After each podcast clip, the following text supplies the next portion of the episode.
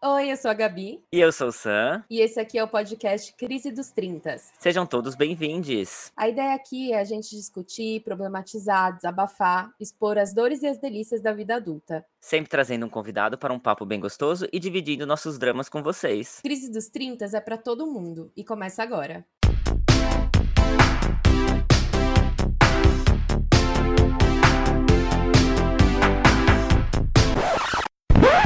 Gente, que é um filme?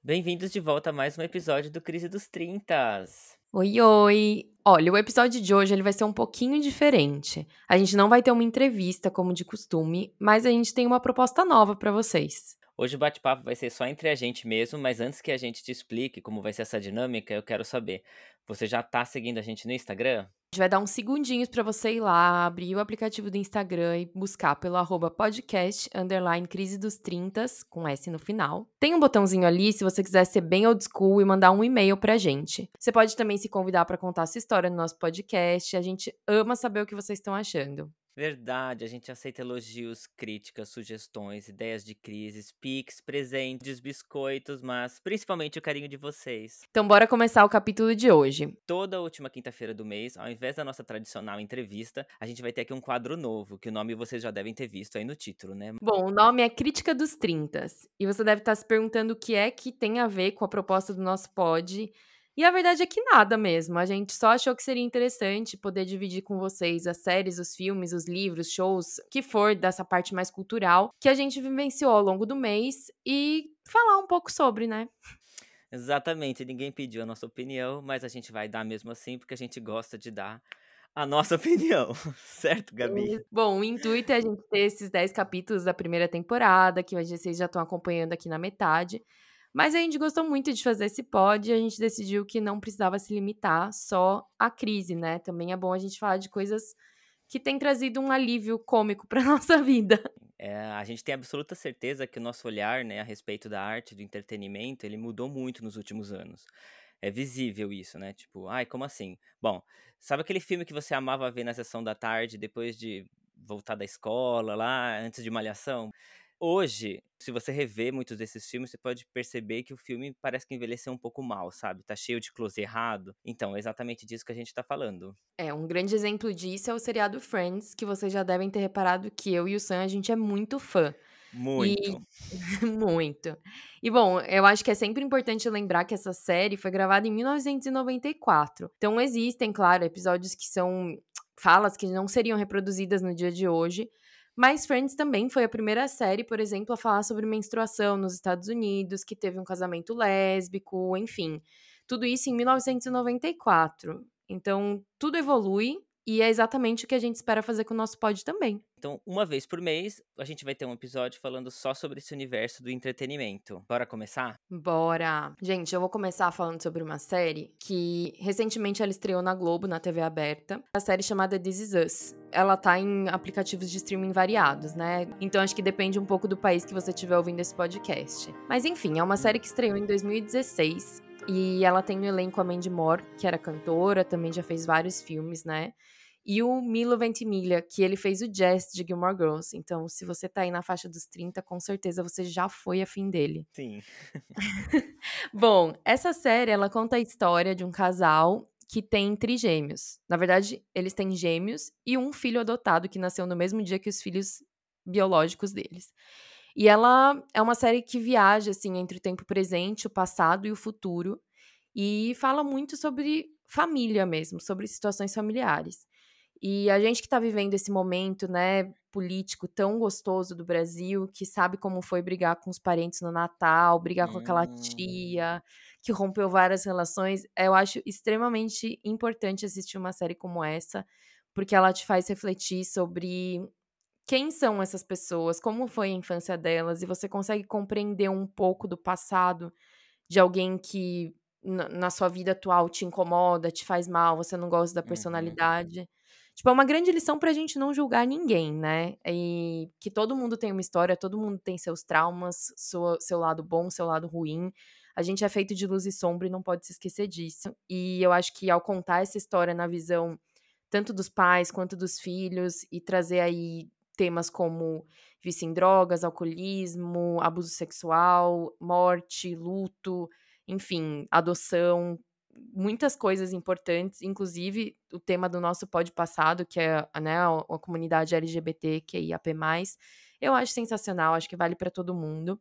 Ela teve a última temporada exibida esse ano, então, se você encontrar ela aí num aplicativo de streaming, provavelmente todos os capítulos já vão estar disponíveis, você pode maratonar. E se você não chorar, eu te desafio a me mandar um e-mail e me contar, meu Deus do céu, como você superou, porque era uma hora por semana que eu passava chorando desde 2016, gente, mas tá tudo bem, tô superando. Gostei, Gabi, gostei. E o que, que você tem Ah, visto? gente, você assistiu a série Uncouple, Gabi? Assisti. Barney no meu Bom. coração. Ah, então tá. Então a gente pode falar sobre ela, então, porque deu um burburinho aí nas últimas semanas.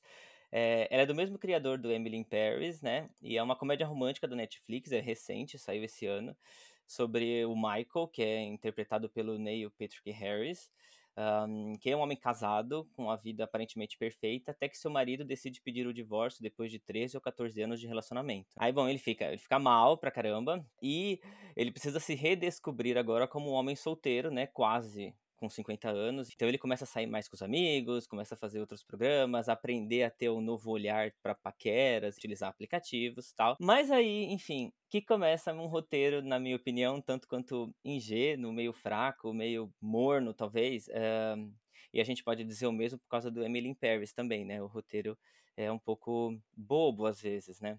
Eu vejo pontos negativos e positivos nessa série. E positivamente, a gente pode falar que finalmente estamos tendo representados na série gays mais velhos, né? É, a grande maioria dos personagens gays, quando ainda possuem algum tipo de enredo relevante para a história, são sempre personagens jovens, né? Então, ver o universo queer ser retratado na perspectiva de gays de 40 e poucos, 50 anos, tipo, é muito gostoso. Só aí já vale a pena, né? Então tem preocupações, né? As crises com a idade, com a aparência, né? Aquela mentirinha na idade, né? Quem nunca? As inseguranças e ao mesmo tempo a maturidade, né? São esses pontos que eles discutem, né? Ai, vale destacar também a personagem Suzanne, da maravilhosa da Tisha Campbell. Ai. Amo. Gente, ela fez é, Eu, e as Crianças, pra quem não lembra. Exatamente, ela é a patroa da série. E, bom, ela é amiga e trabalha, né, com o personagem do Neil, e ela é divertidíssima, é claro que tá à procura de um amor, mas é uma mulher independente, mãe solo, enfim, as cenas delas acabam sendo das melhores. Agora, tem muitos pontos negativos, ao meu ver, também, né? O primeiro é que sempre que eh, o universo gay é retratado nas, nas telas recentemente, me parece que os gays piscam os olhos e tem um homem ali chovendo no colo deles, gente. Não é assim, tipo, né? Como se fosse fácil, né, estar com alguém, né? Esquecem sempre de introduzir preconceitos, né, que os gays também têm entre os próprios gays, né, tipo, na própria comunidade, principalmente na hora de encontrar alguém, né? Então, acho que seria uma boa oportunidade também para lidar com esses assuntos, né? Tipo etarismo, gordofobia, homofobia, né? Gente, não é só porque é gay que não pode ser homofóbico também, né? E o plus disso tudo é que, mesmo passando por essa crise do casamento e tal, né, o personagem do Neil, ele é super padrão, né, o próprio ator é. Então, obviamente, o ex-marido dele também é, e todos os caras com os que ele relaciona também. Então, acho que faltou um pouco desse olhar interno da comunidade gay, sabe? Alguns toques ali, aqui, sei lá, talvez, e um pouco mais de maturidade no roteiro, acho que ficaria muito legal, assim. Eu entendo, na verdade, que eles tentaram talvez deixar a série bem leve, mas eu acho que dá pra deixar qualquer série leve e também abordar, né, eh, algumas coisas e ser um pouco mais realista, né? Mas ainda vale a pena, tá? Se você é da comunidade, você vai se identificar e dá umas risadas, né, Gabi? Dá, dá pra dar umas risadinhas Sim. gostosas. Eu senti a mesma coisa e eu não faço parte da comunidade, mas aquilo me parecia muito distante da realidade dos meus amigos gays. Eu achei como, Totalmente. tipo, é muito legal ter uma série que retrata ali, né, o beijo homossexual, o sexo homossexual sem ser um tabu, mas ao- e ser uma série de comédia, né, porque também tem esse lado de que às vezes as- a gente já conversou sobre isso no outro episódio, de que às vezes uma série com a temática gay é sempre de sofrimento e dor. Muito dramática. Porém, Tipo, uma coisa que eu pensei quando eu fui ver essa série é. Não imaginava ele fazendo uma série assim, porque ele é super ativista, né? Eu não sei, eu Uhum. fiquei me questionando, será que ele fez com tanta, com muita ironia essa série, pensando, vou fazer uma série com um mundo que não tem nada a ver, porque ele sabe que a vida não é assim, né? Ele é casado, Não, tem os filhos gente. dele. Não, não. Eu não na verdade é um bom é um bom posicionamento, é um bom olhar pra série, talvez ela seja um pouco mais crítica do que a gente tá pensando, porque realmente ali eh, as situações são engraçadas, né, e e a história, enfim, o roteiro, eh, conta esse universo, mas é uma realidade bem distante ainda, né. E essa questão de, né, da da gordofobia, da etariedade ali, tem uns personagens que entram com a função de representar, né, um um grupo não padrão, Uhum. mas no fim das contas, a série só reforça de que existe o preconceito. Foi aí que eu me questionei. Será que ele fez será que esses esses temas acontecem de propósito, ou foi uma forma de satirizar a vida real, assim, e mostrar: "Olha que patético, tipo, o cara é super legal, super querido e ninguém se interessa só porque aparenta ser mais Uhum. velho ou mais gordo ou sei lá o quê", sabe. Mas Uhum. vamos ter que ver se vai ter uma segunda temporada, né, não É, sei. vamos ver, vamos ver. Mas a gente recomenda. Assiste aí e depois conta pra gente o que que você achou. Bom, já que a gente tá na temática séries, e eu sou uma pessoa um pouco viciada, eu vou falar de outra também. Eu tô bem bem antiga hoje, que é a Fleabag. Essa série ela já ela só tem 2 temporadas, né, ela já foi gravada tem alguns anos, mas eu considero ela, assim, atemporal, né, ela é de 2016, na verdade. E aí em 2019 a autora, que é a Phoebe Waller-Bridge, voltou e fez a segunda temporada pra alegria de todos. Mas bom, como uma mulher, assim, com mais de 30, né, que já me encaixa em alguns grupos, né, da da sociedade que não é casada, enfim. Eu venho aqui em defesa dessa série, porque ela é maravilhosa. Então, a Fleabag é não é um nome, né, a personagem não tem nome, e ela é uma, assim, descontrolada, mas ela tem seus motivos. Ela é dona de um café em Londres, ela cuida de um um porquinho da Índia, que era da melhor amiga dela, e conta um pouco dessa história dela nessa saga de vida solteira, assim. Então ela vai, conhece uns caras também no ônibus, o que também, né, na vida de uma mulher hétero solteira é utópico, a menos que ele esteja indo te sequestrar, então ou tentar te Sim, roubar. A gente tem que estar exatamente. sempre atenta. Vamos deixar esse alerta. Mas enfim, voltando pra série, a Phoebe Waller-Bridge, ela é a escritora, diretora, enfim, ela é a atriz principal da série, e é maravilhosa, assim, ela faz tudo. Eu não sei quem também teve a oportunidade de assistir a série Killing Eve, ela é uma das produtoras, e é uma série que vale muito a pena, assim, te conscientiza também sobre esse com muito humor, porque é muito engraçada a série, de alguns absurdos da relação com a família dela. E eu comecei a ver, assim, super despretensiosamente, e eu já vi essa série umas 5 vezes, porque ela é mega curtinha, e 2 temporadas, assim, mas de pouquíssimos episódios de meia hora cada, e vale muito a pena pra quem quer dar uma risada e e se conscientizar, assim, também com muito sarcasmo, muita ironia ela faz, ela quebra ali aquela 4ª parede, ela conversa com a câmera, e sempre falando sobre questões de relação de família, relação com com homens, né, heterossexuais, relação com com as crenças dela, com os traumas dela, com o alcoolismo, com morte. É maravilhosa, gente, é outra série que eu recomendo pra quem quer espairecer aí no fim de semana. Gente, gostei. Você sabe que eu vi uma crítica da Isabella Boscov falando de Fleabag, e ela fala muito bem. Eu acho que a gente pode dizer objetivamente que Fleabag rompe um grande número de barreiras, que ela inova em um sem número de aspectos e que ela é de um brilhantismo na maneira como cada elemento dela se casa, que eu acho que poucas vezes, mas poucas vezes mesmo, a gente pode dizer isso de uma série, que ela é praticamente perfeita. Rainha, né. Eu preciso ter bastante energia pra assistir séries e filmes, enfim, tem época que eu tô de série, então eu vejo todas e maratono tudo que eu posso, então pego toda a minha lista, ou depois eu dou uma pausa, enfim. Então Fleabag já tá ali, já talvez seja a próxima já. Ai gente, eu preciso também dizer que eu amei a nova versão da música Natasha do Capital Inicial, junto com a Marina Sena. Ai gente, primeiro porque eu já ouvi muito essa música na minha adolescência, né, e já gostava. Eu tive uma época bem roqueirinho, assim, olha só gente, eu e meu melhor amigo Dan, beijo Dan, a gente ia na 25 de março atrás de CD, gente, porque na nossa época, olha, de novo a gente falando da nossa época, né? Alguns anos atrás, na verdade, para você ouvir música, você precisava de um esforço danado, assim, né? Tipo, os. CDs eram caros e muitas vezes inacessíveis, né? Então já fui muito para 25 de março atrás desses CDs. E eu amo a Marina Senna. Quem ainda não ouviu não sabe o que tá perdendo, gente. Ela é bem, bem legal. Ela fez um show aqui em Paris alguns meses atrás. Eu fui, foi incrível. E ela é um amor também. O Capital Inicial tava meio sumidinho das mídias, né? Não sei, não ouvia Sim. muito falar nele. Enfim, voltaram e eu adorei a música, então vale a pena aí colocar na sua lista de músicas gostosas de se ouvir e meio ter um revival da sua adolescência.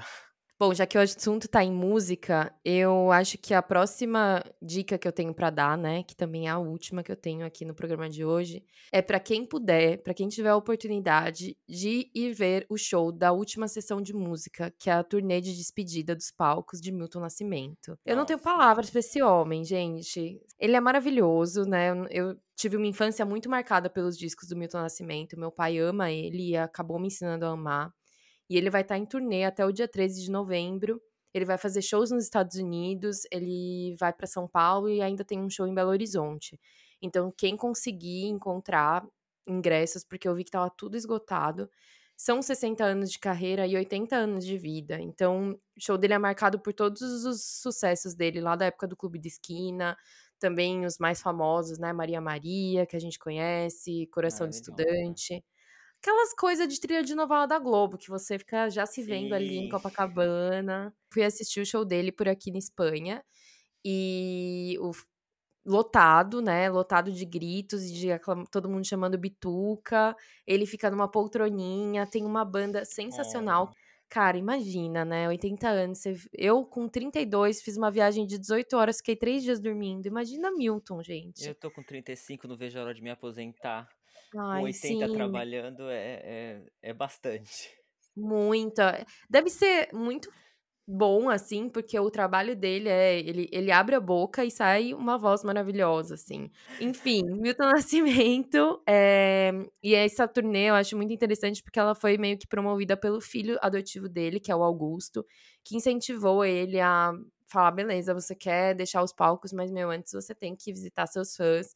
Ele fez uma turnê pela Uhum. Europa, lindíssima. Tá fazendo a turnê pelo Brasil, vai para os Estados Unidos. Ou seja, ele demonstrou até muito carinho com os fãs que estão no Brasil e que, os brasileiros que não estão no Brasil. É lindo, assim.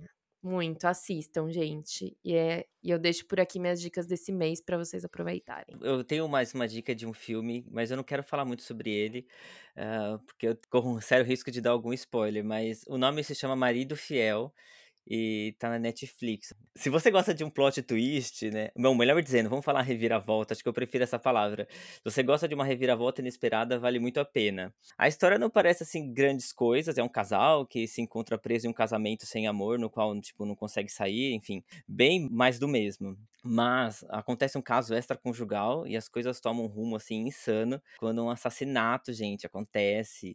Tenho medo de dar spoiler aqui, gente, mas sabe aqueles filmes que é, meio que agoniantes, assim, que chega num momento você fica pensando, meu Deus, e agora? Sabe assim, uma ação errada vai levando a uma outra mais errada ainda e mais errada ainda. E, e em um momento do filme você pensa, meu Deus, como que ele se meteu nessa? Tipo, como é que ele vai sair dessa, assim, sabe? E aí tudo começa a ficar sombrio, pesado, enfim, o próprio protagonista tem que lidar com a consciência dele. Gente, é um suspense com ação, eu não sei ao certo gênero, mas eu e o Gigi, a gente ficou assim, atônito no sofá, meu Deus. Eu não vou falar mais nada, Gabi. Aproveita que amanhã é sexta-feira, dia de um filminho gostoso, esfriou aqui. Assiste e depois você me conta. Acho que vale a pena também mencionar ah, o filme A Mulher Rei, que é um filme meio épico, gente, que é maravilhosa, incrível, espetacular. Eu ficaria aqui horas falando bem sobre ela, Viola Davis, que além de protagonista é produtora, tá, querida? Então, eu ainda não assisti, mas ela teve no- esteve no Brasil na última semana e fez um apelo para que a população vá assistir o filme, sabe? É importante mostrarmos para indústrias cinematográficas que filmes com histórias e protagonismo negro, tipo, dá lucro, né, gente? Tudo é lucro. Vale a pena investir em histórias ah, de pessoas pretas, né? Então, assistir um filme desse, além, claro, de, de ver um puta filme, porque é realmente maravilhoso, o trailer já tá disponível, já teve para em alguns lugares, mas ajuda muito a indústria a entender, enfim, que vale a pena investir nessas histórias, nesses personagens, nos atores, enfim. Eu espero ir no final de semana conferir e volto pra contar o que eu achei, com certeza. Sim, mês que vem vamos aqui analisar a deusa Viola Davis. Ai, gente, ela é maravilhosa. Ela na tela já, já é motivo pra assistir qualquer filme. Pois é, e a gente falou tanto de série, quem quiser maratonar é, How to Get Away with Murder, que é a série que levou ela a diversas premiações também. Vale muito a pena, um Sim, elenco também vale. diverso, e ela como protagonista é, Gente, ela é né? incrível. Sim, Incrível. ela também lançou um livro, a biografia dela, gente. Pode Sim. buscar, maravilhoso. De beijo. Sim. Imagina, um dia ela pode estar aqui, não custa Ai, gente. sonhar, gente. Hello, Viola. Não custa, vai.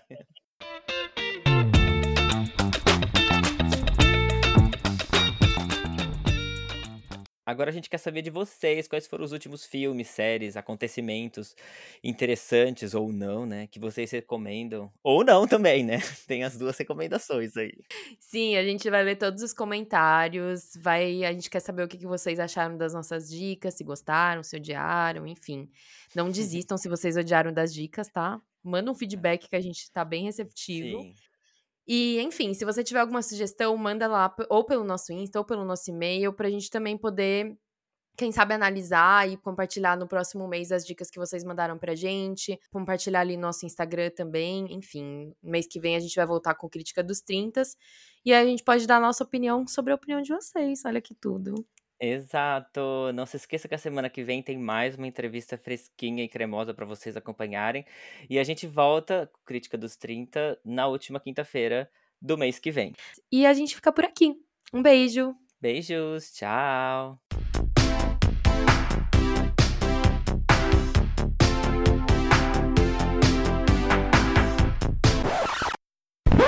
Gente, que isso é um filme?